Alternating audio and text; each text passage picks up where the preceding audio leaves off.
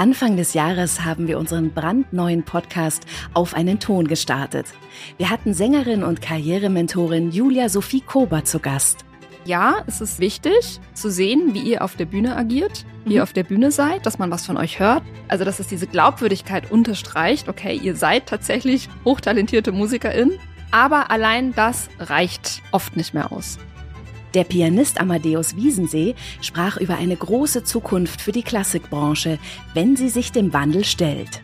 Letzten Endes geht es auf allen Ebenen, finde ich, darum, für den Menschen da zu sein und auf den jetzigen, heutigen Menschen zuzugehen.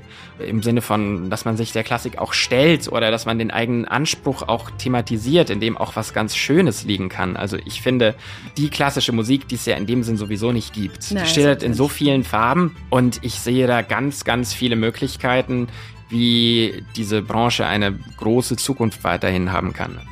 Vom Pauker und Mentaltrainer Christian Obermeier haben wir Wertvolles zum Thema, welche Macht Sprache hat, erfahren. Also ich nutze viele Wörter anders, das ist eines davon, mhm. weil ich ganz simpel hinterfrage, was macht es mit mir, wenn jemand sagt, jetzt konzentrier dich doch mal. Mhm. Also jeder kann das mal ausprobieren, was das macht, jetzt konzentrier dich doch mal. Da macht man innerlich zu. Und es wird irgendwie stressig, ja, es wird innerlich schnell und eng. Also schnell und eng ist nicht die beste Voraussetzung für ein freies Musizieren, sondern frei und weit und langsam. Und es geht weiter. Wir freuen uns schon sehr auf die zweite Staffel von Auf einen Ton. Wir werden uns mit künstlicher Intelligenz im Kunst- und Kreativbereich beschäftigen.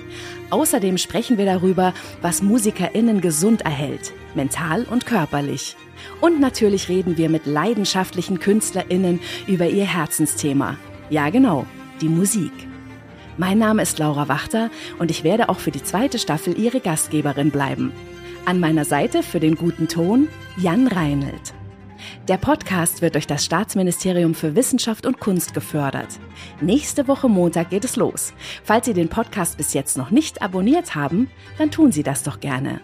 Auf ein neues mit Auf einen Ton.